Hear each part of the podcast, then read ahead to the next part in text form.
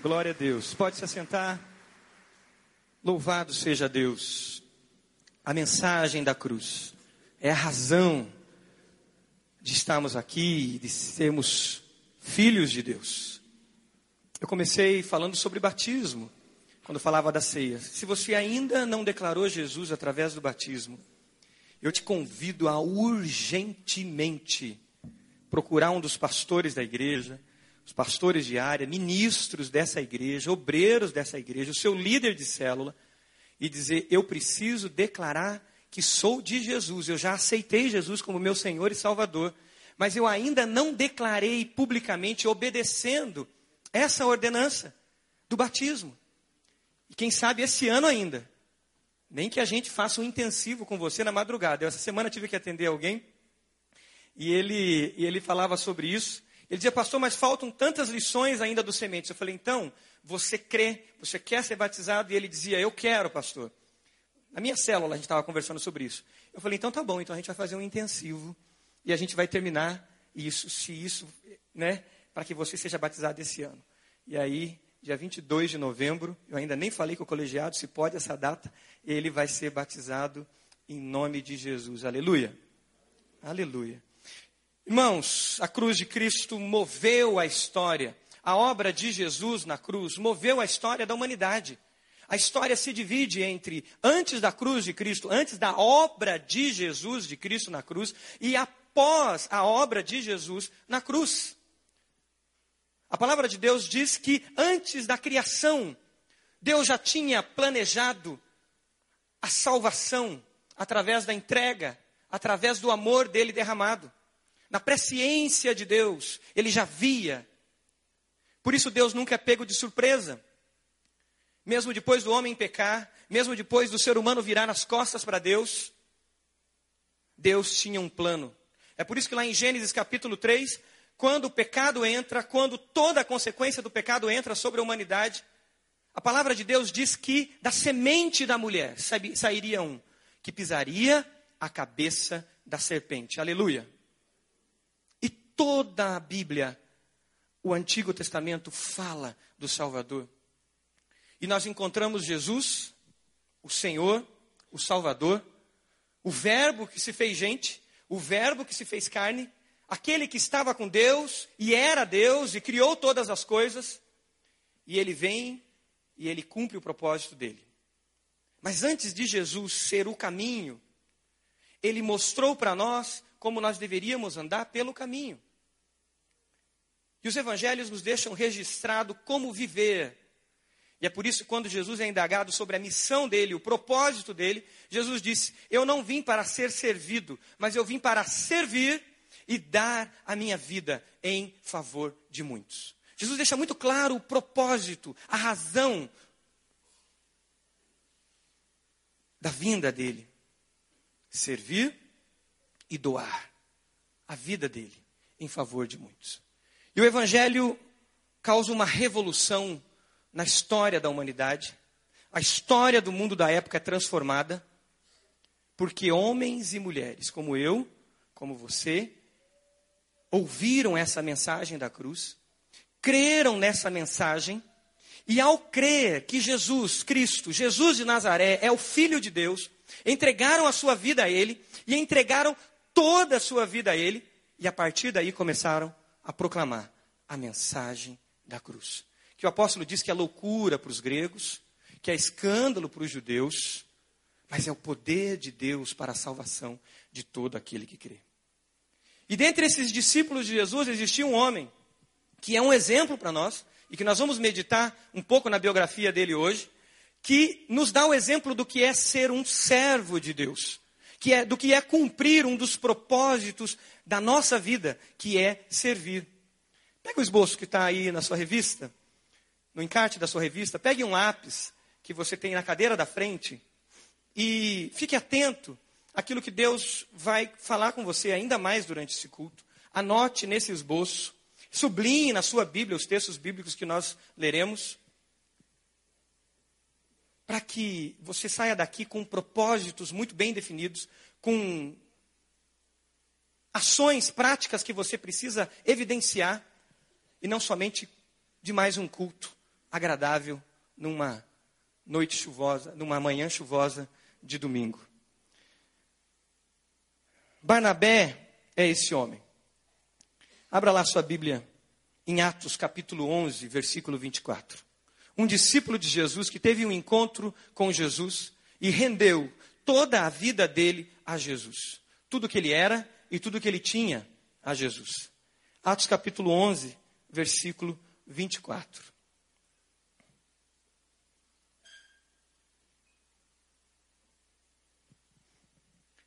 Atos 11, 24, nos dá um resumo do caráter desse homem. E que a partir disso nós vamos meditar sobre a história dele, como ele foi esse servo de Deus.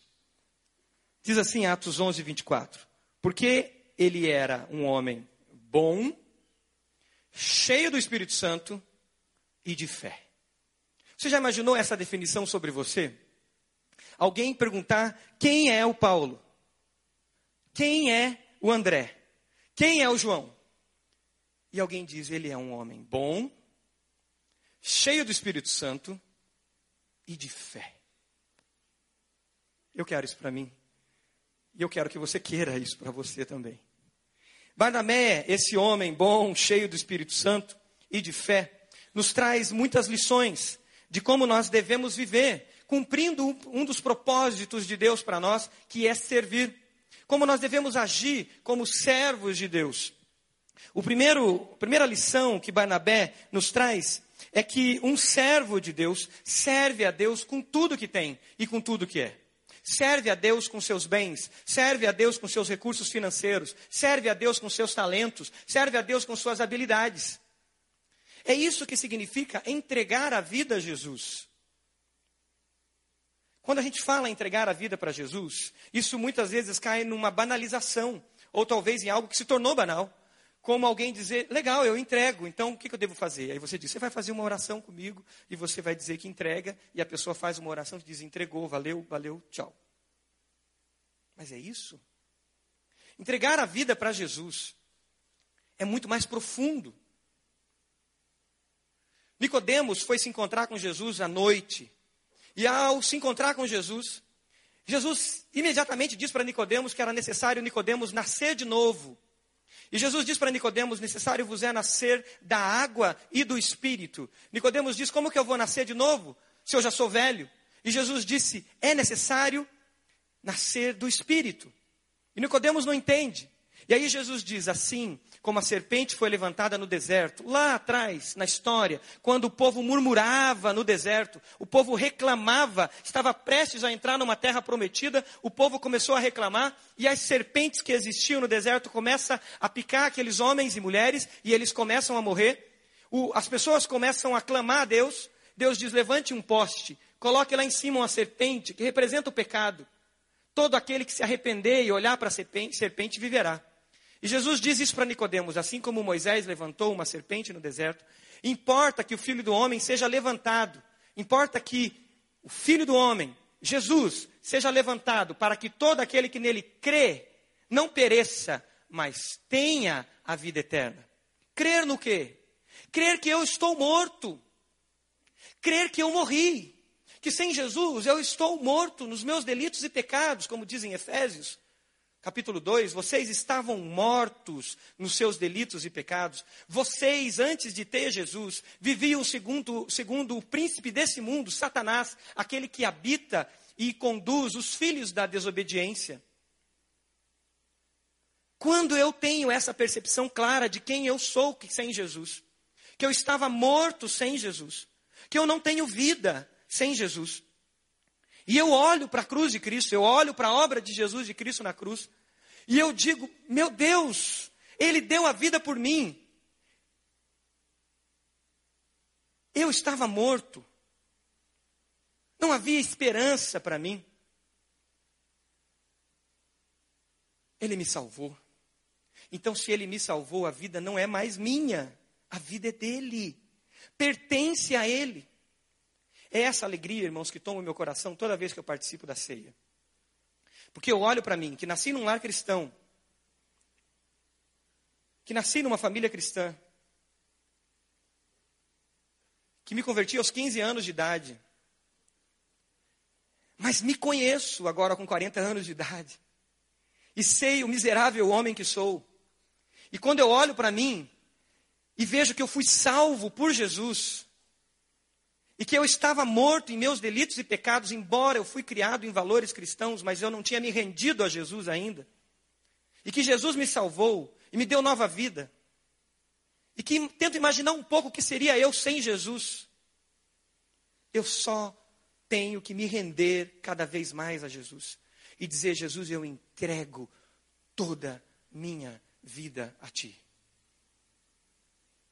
E quando eu participo da ceia, eu digo mais uma vez: Senhor, toda a minha vida é Sua.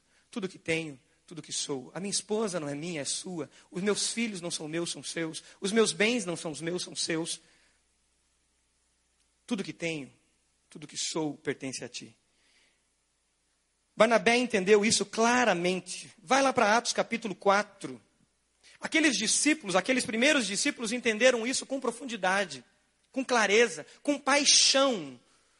O coração deles aquecia, pois eles tinham esse entendimento muito claro do que era ser salvo, salva por Jesus. Atos capítulo 4, versículo 32, diz o seguinte: Ninguém considerava, da multidão dos que creram, uma era a mente e o coração, Ninguém considerava unicamente sua coisa alguma que possuísse, mas compartilhavam tudo o que tinham. Com grande poder, os apóstolos continuavam a testemunhar do que? Da ressurreição do Senhor Jesus. E grandiosa graça estava sobre eles. Não haviam pessoas necessitadas entre eles, pois os que possuíam terras ou casas vendiam, traziam dinheiro e venda e os colocavam aos pés dos apóstolos, que a distribuíam segundo a necessidade de cada um. José, um levita de Chipre, a quem os apóstolos deram o um nome carinhoso de Barnabé, que significa encorajador, consolador, exortador. Vendeu um campo que possuía, trouxe o dinheiro e o colocou aos pés dos apóstolos. Nós vivemos uma sociedade que fala para a gente acumular, que fala para a gente consumir mais, que o foco é tirar o máximo da vida mas Deus nos projetou para que a vida faça diferença. Fomos criados para acrescentar vida, não para consumir, mas para acrescentar vida à terra, e não somente para extrair. Se você ler o capítulo 5 de Atos, nós vamos ver um contraste. E por isso é bom quando você lê a Bíblia, você lê alguns capítulos de uma vez, não lê só um. O capítulo 5 é continuidade do 4, porque ali tem um contraste do ato de José, vulgo Barnabé, e do ato de Ananias e Safira, no capítulo 5, que também vendem um campo. Os dois venderam um campo. Só que José entrega aquele voto, aquele propósito, com verdade, com liberalidade, com alegria. Ele entrega, pois ele propôs no seu coração isso e faz isso com alegria. Ananias e Safira, eles vendem o campo, mas eles resolvem dar um jeitinho e mentem aos apóstolos. Num, nós vemos um sentimento de generosidade, de disponibilidade em servir, em abençoar. No outro, nós vemos um sentimento, uma postura de vaidade, de querer aparecer com seus bens, de querer aparecer com a sua atitude. José decide, José Barnabé decide ser um construtor do reino, em vez de um construtor de riquezas para si. Ele decide abrir mão para ser bênção na vida de outras pessoas. Ele escolhe ter menos para doar mais. E que desafio é esse? Escolher repartir, escolher doar, de tudo que colhe, de tudo que vem às nossas mãos, a gente olhar aquilo e dizer: Deus, como eu posso ser bênção na vida de pessoas com isso? Como eu posso abençoar pessoas com isso? Como eu posso cumprir o propósito ao qual eu fui chamado de servir, assim como Jesus veio para servir e doar? Como eu posso cumprir isso na minha vida? Isso exige da gente uma certa contabilidade. Existe, exige da gente uma certa organização. E é isso que acontece na vida de quem entende que precisa ser generoso. Eu contei já várias vezes e sempre lembro que eu aprendi a generosidade quando casei, porque eu não, não, não desenvolvia isso. Porque a minha esposa, graças a Deus, me ajudou nisso. Quando a gente teve que decidir a entrega do dízimo, e nós estávamos falidos, sem dinheiro para pagar o apartamento. E ali foi um momento onde eu tive que aprender. Mas sabe o que aconteceu na minha vida depois disso? Eu aprendi a me organizar. Eu aprendi a receber aquilo que vem às minhas mãos e dizer: Senhor, como vai ser bênção isso na vida de pessoas? A mesma coisa acontece quando a gente separa um dia de descanso. Eu não tenho essa facilidade de separar integralmente 24 horas pontuais em um dia de descanso. Então, toda semana eu tenho que contabilizar como vai ser o meu descanso. Mas isso obriga eu organizar toda a minha semana. E a terminar a semana e dizer: puxa, que legal, eu consegui alcançar aqueles objetivos que eu tinha para a semana. Que bênção, Deus abençoou aqui, abençoou ali. Puxa, isso aqui não deu para acontecer, mas semana que vem, se Deus quiser, vai acontecer. Deus nos quer nos tornar mordomos de tudo que temos e tudo que somos, administradores. Quando a gente entende que nós temos que servir, nós aprendemos a lidar com a gente mesmo, que é a coisa mais difícil que tem administrar nós mesmos, administrar o nosso tempo para ter um tempo de descanso, administrar os nossos recursos para que a gente possa doar, para que a gente possa abençoar, para que a gente possa separar o dízimo e abençoar pessoas. Exige de nós. Mas é isso que Deus quer de nós: maturidade. Deus não quer que a gente continue crianças, mas que a gente cresça e amadureça. Barnabé era um homem assim, um homem generoso, um homem que dispunha do seu tempo, dos seus talentos, dos seus bens, para abençoar vidas, para multiplicar em vidas. Onde está o seu tesouro? Nós estamos sendo sensíveis à realidade à nossa volta. Ontem nós tivemos um bazar aqui na igreja. Foi uma benção. Foi uma benção ver a mobilização daquelas irmãs que estavam empenhadas no bazar. Foi uma benção ver o empenho durante a semana, algumas poucas irmãs aqui servindo, outras estavam no seu trabalho, outras estavam no, em compromissos que não puderam, mas algumas dedicando horas e com alegria para abençoar vidas através do bazar e para abençoar a comunidade, a igreja, através do bazar. O sábado passaram o dia todo aqui. Muitos vieram e participaram, dedicaram algum tempo, dedicaram a, a, a doações. Muitos entraram nos seus guarda-roupas e viram o que, que eu tenho que separar. O que, que aqui está sobrando? Você tem coisa sobrando na sua casa? Que você não usa? Só eu. Ok. Tá bom. Você tem coisa que você acha assim, puxa vida, isso aqui eu posso abençoar alguém? E muitos fizeram isso e abençoaram vidas. A Pri estava me contando de uma situação onde alguém pôde comprar algo muito bom, de altíssima qualidade, por um preço muito em conta.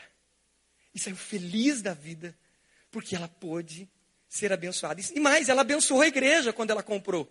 Ela foi abençoada, alguém abençoou ela e a pessoa que doou passou do lado e disse: Ó, isso aqui eu comprei em Nova York. Ó, é benção mesmo, tá para você, hein?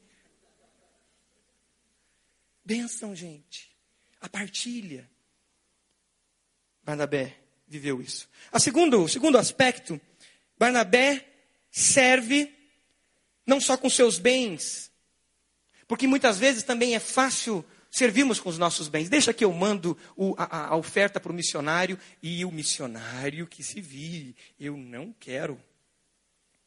Essa semana nós conversávamos com alguns amigos sobre missões. E a gente sempre que conversa, vou confessar aqui um pecado, sobre missões, a gente é, às vezes bate um tema na nossa cabeça que é a questão da Índia. E eu com a Pri falamos, nossa, para a Índia é muito difícil se a gente ir. A gente já foi para a África fazer missões, a gente já se dispôs, Senhor, se for para a gente para Moçambique, a gente vai. Eu lembro que na época Deus deu até um, um, um susto na gente, porque existia até a possibilidade de uma transferência da PRI para uma questão assim para Moçambique. E, mas a Índia a gente fala assim, não, Senhor, a Índia. Mas refletindo sobre isso, eu falo, não, Senhor. Eu estou disposto a servir aonde Deus quiser me enviar. Barnabé tinha essa percepção. E ele não servia somente entregando uma oferta para um missionário, enviando um missionário para lá, acolá, ou entregando o seu dízimo, a sua oferta para a igreja, ou repartindo com alguém.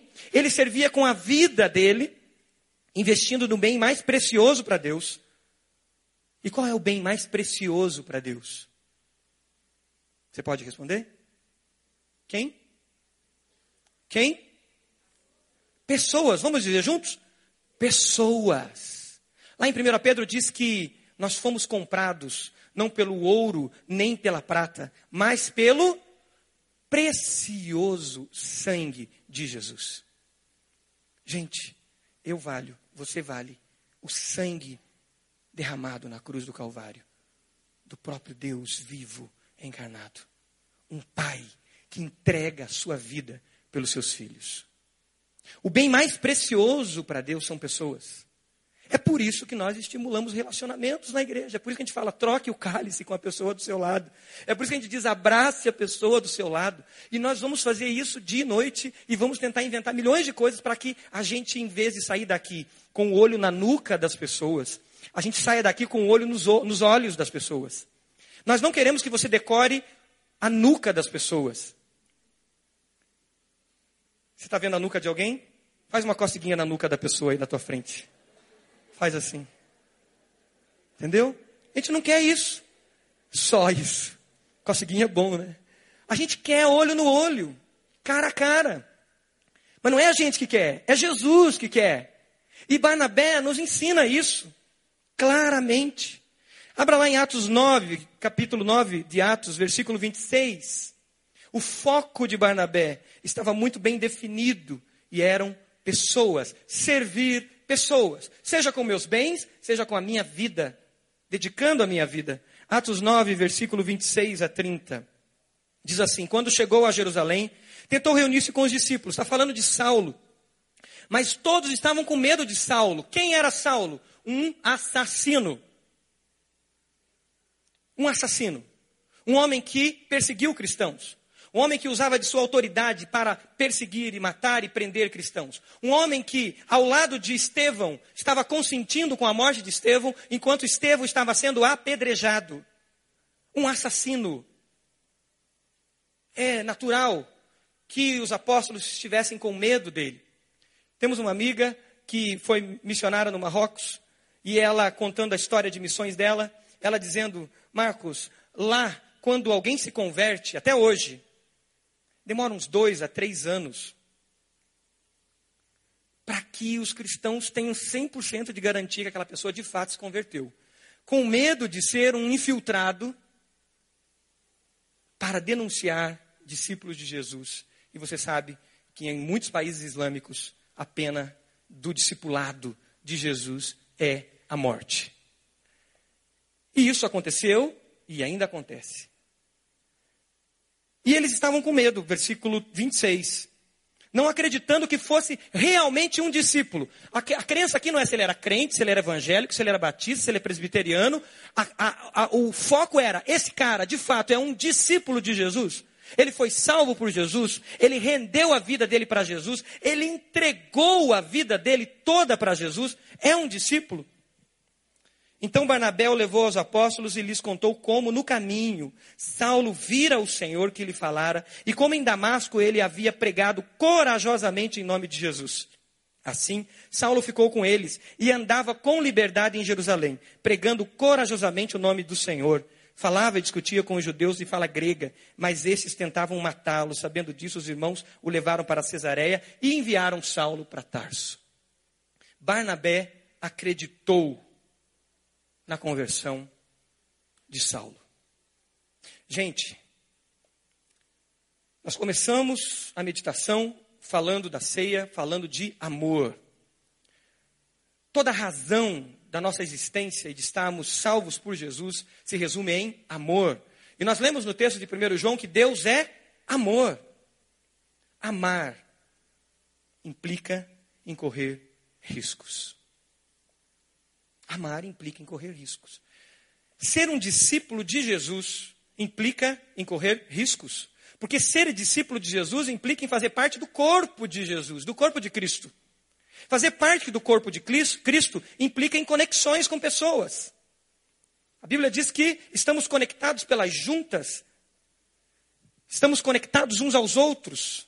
E Deus deu, Deus deu a alguns para apóstolos, mestres, para que essas conexões ainda fossem mais fortes, para o aperfeiçoamento dos santos. Efésios capítulo 4 fala disso.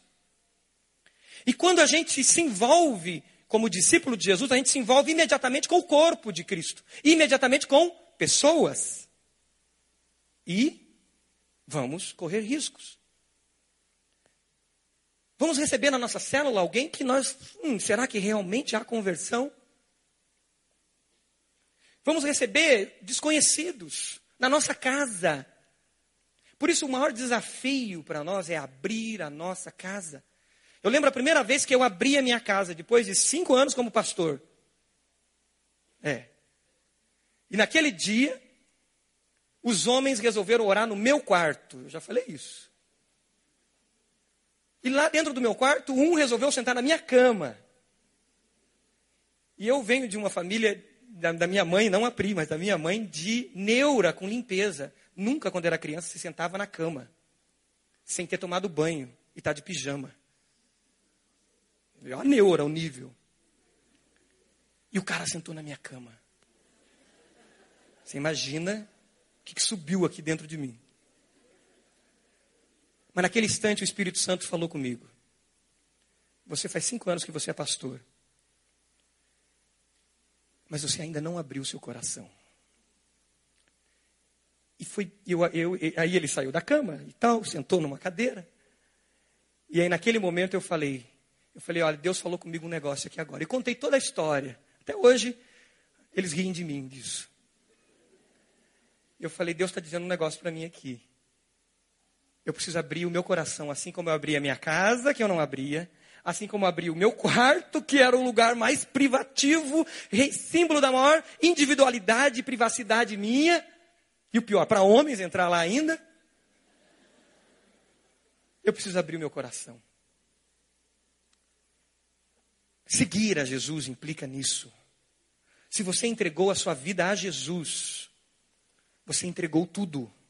Eu entreguei tudo até a sua cama. Que alguém vai sentar infectado. Barnabé entendeu isso. Barnabé entendeu isso. Trouxe Saulo.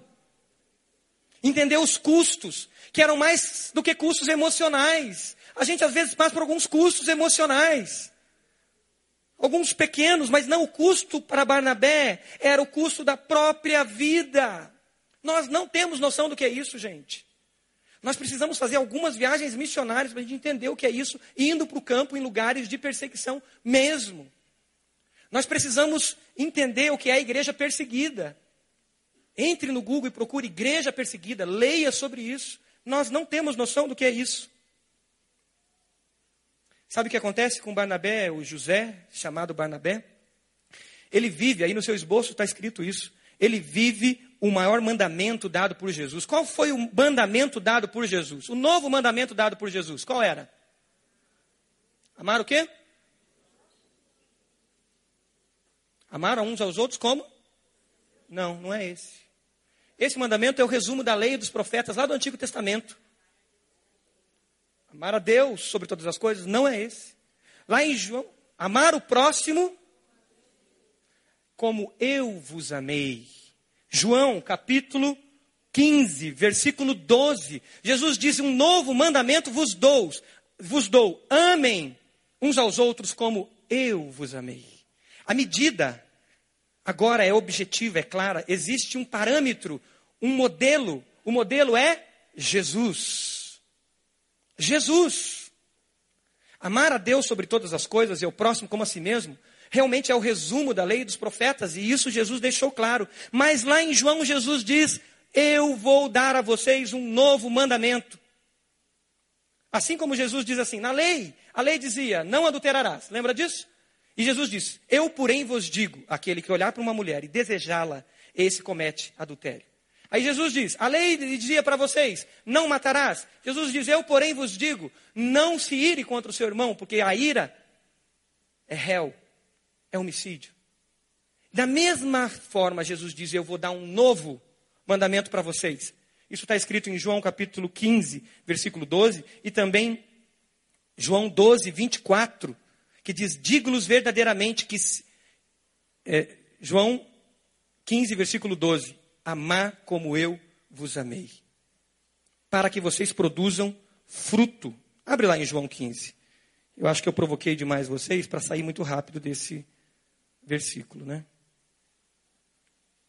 Vamos olhar com atenção. João 15, 12.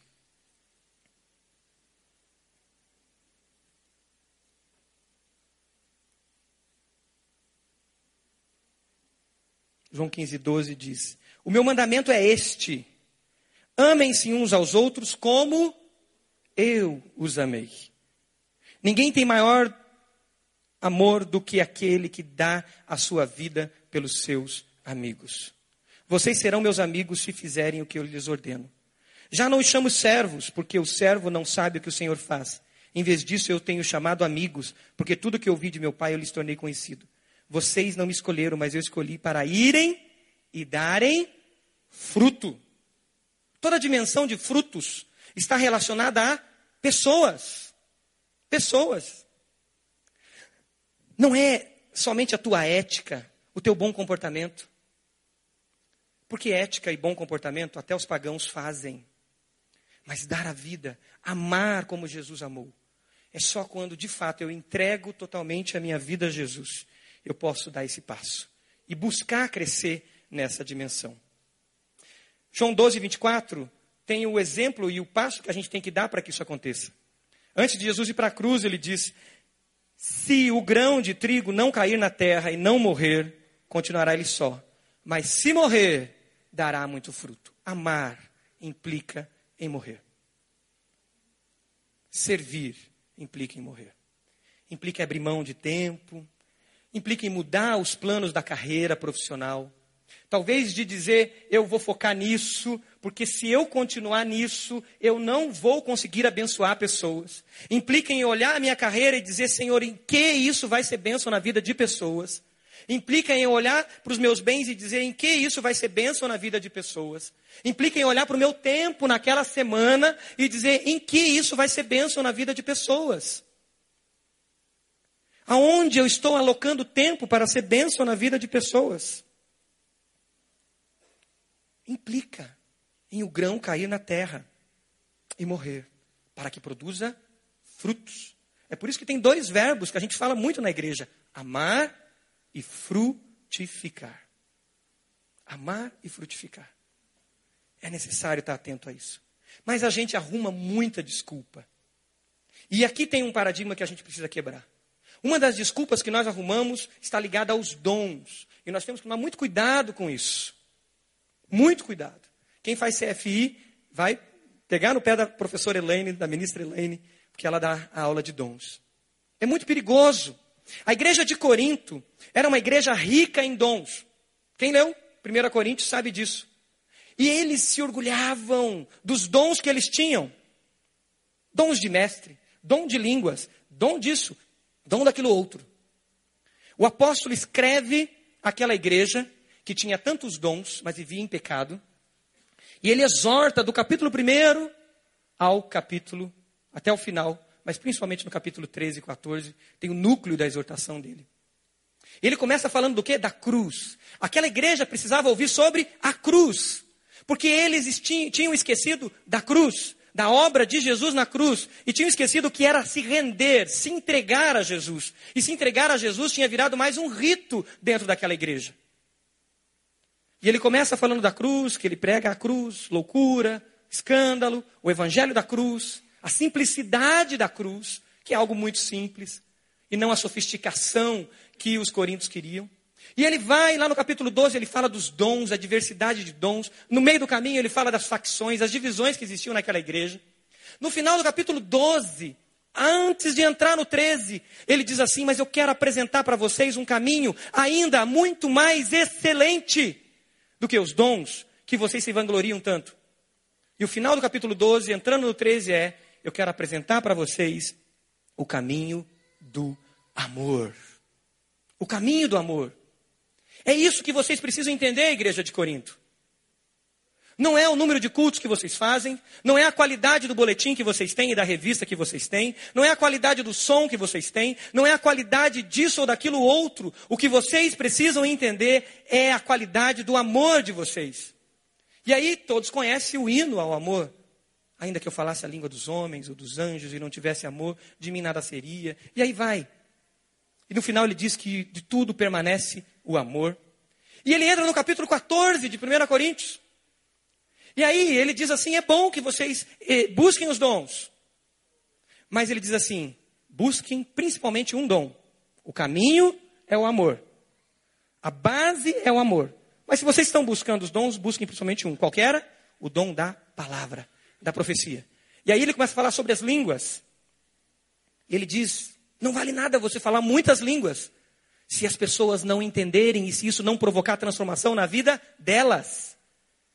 E aí ele exorta a um dom que produz o quê?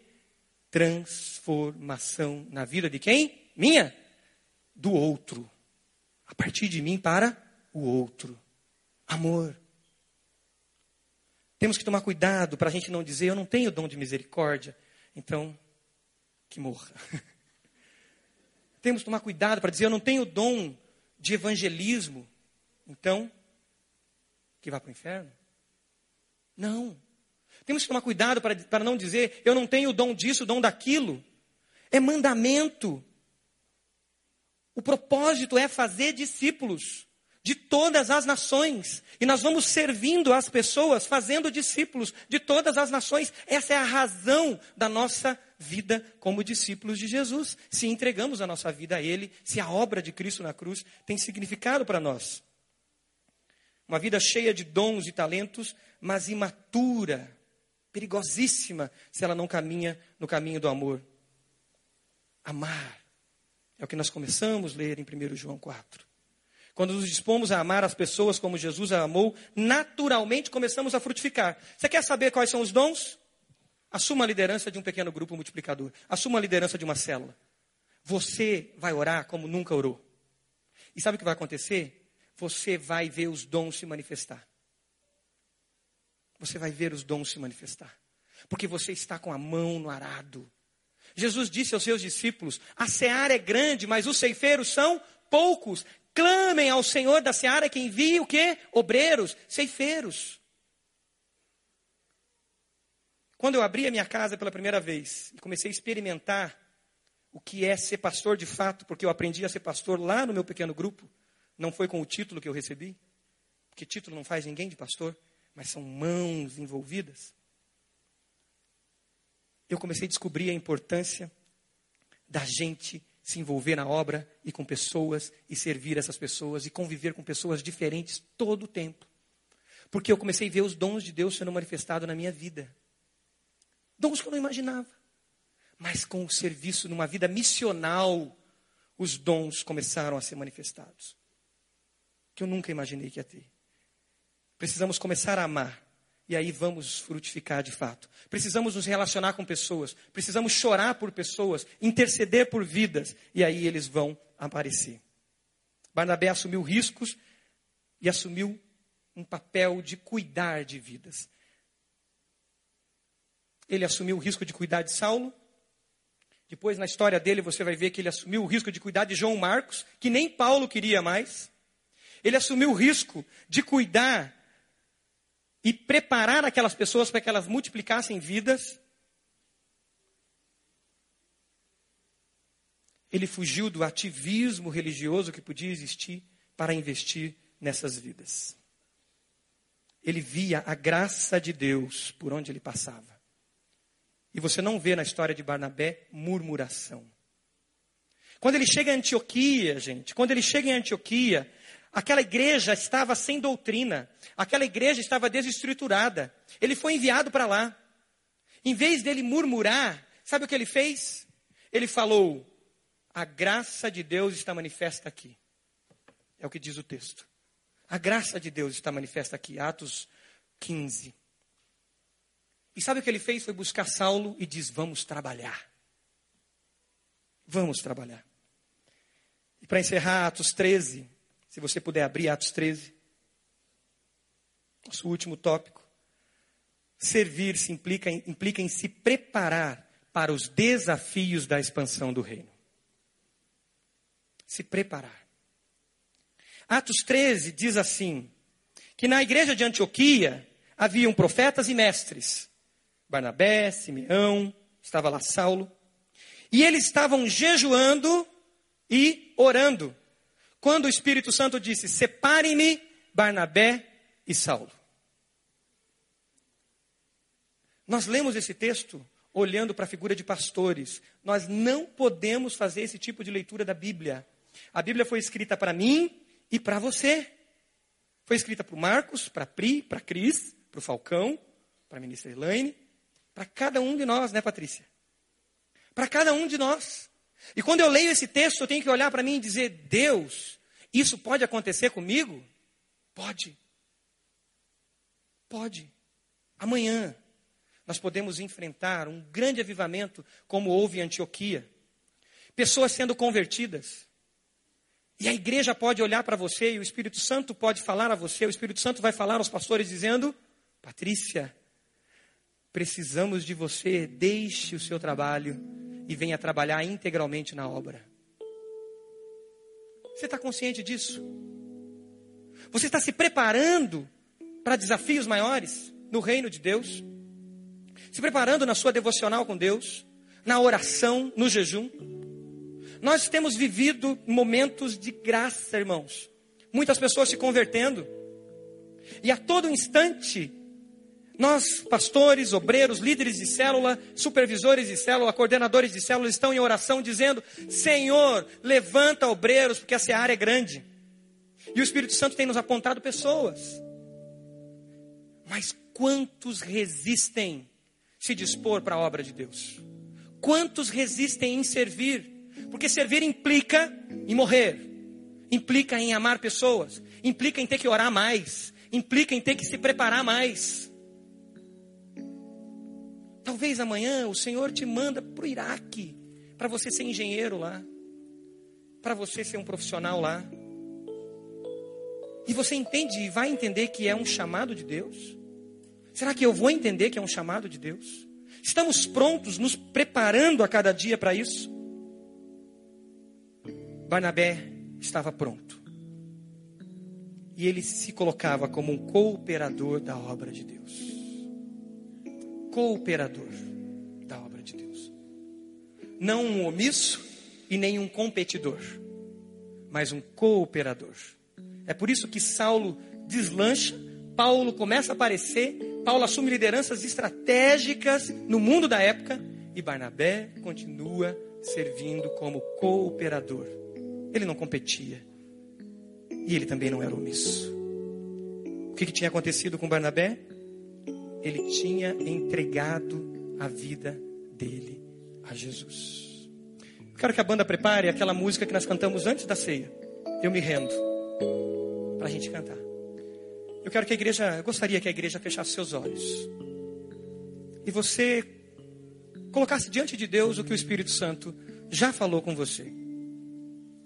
Qual é a atitude que você sai desse culto? Qual é a atitude que eu saio? Ao preparar esse sermão, Deus mexeu comigo em várias coisas. E eu tive que anotar na minha agenda algumas coisas, porque eu sei que eu ia esquecer. Mas eu tive que anotar na minha agenda. O que, que você talvez vai ter que anotar nessa folha, dizendo: Senhor, eu me arrependo disso e eu me comprometo com isso, em ser de fato um Barnabé. Durante essa semana, nós vamos entrar num tempo de jejum aqui na igreja. Nós queremos consagrar a nossa vida ao Senhor. Nós queremos experimentar mais de Deus.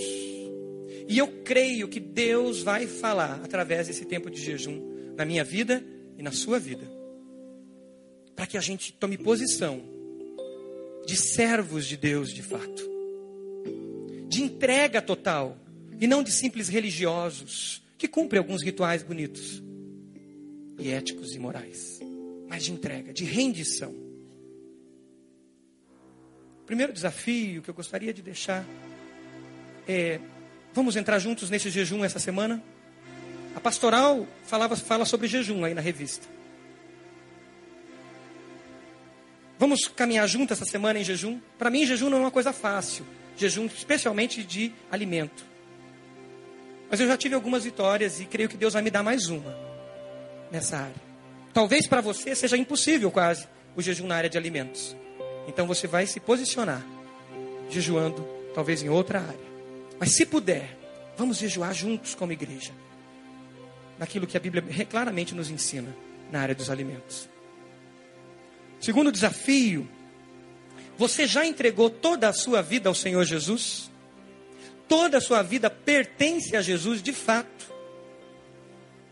Ou você gosta da Igreja Batista do Bacaxeri? Ou você gosta de Jesus e dos ensinos dele só? Jesus não quer que você só goste da igreja do Bacaxeri ou dos ensinos dele que estão registrados nos evangelhos. Jesus nos chama a entregar totalmente a nossa vida a ele. A Bíblia diz em João, capítulo 1, versículo 12: Todos quanto receberam, deu-lhes o poder de se tornarem filhos de Deus. E quando entregamos e nos rendemos a Ele, a gente entende que tudo é dele. Você entende que isso significa que tudo que você tem pertence a Ele e é dele? Dons, talentos, bens, habilidades, tempo, dinheiro, carreira profissional, tudo. Tive que meditar nisso nessa semana, irmãos, e não foi fácil. Porque algumas situações surgiram na minha vida e no momento de avaliação meu, porque eu posso até dizer para vocês, porque já está claro, foi um convite para uma outra igreja. No momento de avaliação meu, eu avaliei baseado nas questões puramente materiais. E o Espírito Santo me cobrou isso essa semana. Puramente de ter que mudar daqui para lá. Eu deveria ter orado mais. Nem compartilhar com a minha esposa, compartilhei direito. E ela me cobrou isso. Porque Deus estava falando com ela. Ela disse: Nós não oramos por isso como deveríamos ter orado. Entrega é entrega total. Do que nós temos fugido de servir pessoas? Temos dado a desculpa dos nossos dons, a desculpa dos nossos talentos, por isso nós assumimos o compromisso do chamado primordial, que é fazer discípulos e investir na vida de pessoas. Quem são as pessoas lá na empresa, na escola, que eu tenho investido na vida delas? Elas nem têm Jesus ainda, mas eu já tenho servido, investido claramente na vida delas. Os meus vizinhos. Quem são as pessoas na minha célula? Eu, como líder de célula, que tenho investido na vida de alguém, dizendo: Senhor, toca o coração dele para que ele entenda esse chamado de investir em vidas. Toca o coração dele para que ele entenda que ele tem que dedicar a vidas. E eu tenho feito isso com paixão no meu coração, não por uma obrigação, não porque a igreja diz que eu tenho que fazer, mas porque eu creio que a, a obra, que o reino de Deus precisa de obreiros. Quem são as pessoas que intencionalmente eu tenho investido na minha célula, que já tem Jesus, mas não assumiu um compromisso de gastar tempo com vidas? Eu, como supervisor, tenho gastado tempo com os meus líderes de célula, tenho orado com eles, chorado com eles por vidas, como coordenador como líder de um ministério, ou tenho me escondido no ativismo religioso? Se você entendeu nessa manhã que você precisa entregar sua vida a Jesus totalmente, se render a Jesus, enquanto a igreja está orando e o Espírito Santo está falando nos corações, eu gostaria que você levantasse uma das suas mãos, dizendo: Eu me rendo a Jesus. Eu aceito Jesus como meu Senhor e Salvador. Amém. Deus abençoe em nome de Jesus esse jovem, jovem Senhor ali. Quem mais? Levante a sua mão. Em nome de Jesus. Tem mais alguém? Entende que você tem que se render a Jesus como Senhor e Salvador? Você entende que você precisa ser um Barnabé imitando a esse homem? Dizendo, eu quero aprender com esse Barnabé. E eu quero servir mais. Levante uma das suas mãos. Eu quero servir mais. Amém. Glória a Deus. Eu quero servir pessoas. Levante das suas mãos. Glória a Deus. Aleluia. Aleluia. Amém. Aleluia. Glória a Deus. Aleluia. Senhor, continua falando nos corações de cada um aqui, Pai. continua ministrando nos corações de cada um aqui. E Senhor, que nós possamos nessa semana de jejum e oração, nessa semana que nós vamos consagrar o Senhor em jejum e oração, possamos ter um encontro pessoal contigo e que o Senhor fale aos nossos corações e que mais de Jesus se revele em nós. E que o propósito que o Senhor nos chamou de amar pessoas e de levá-las a frutificar, de fazer discípulos, Pai, não só aqui, mas até os confins da terra, seja real em nós, Pai.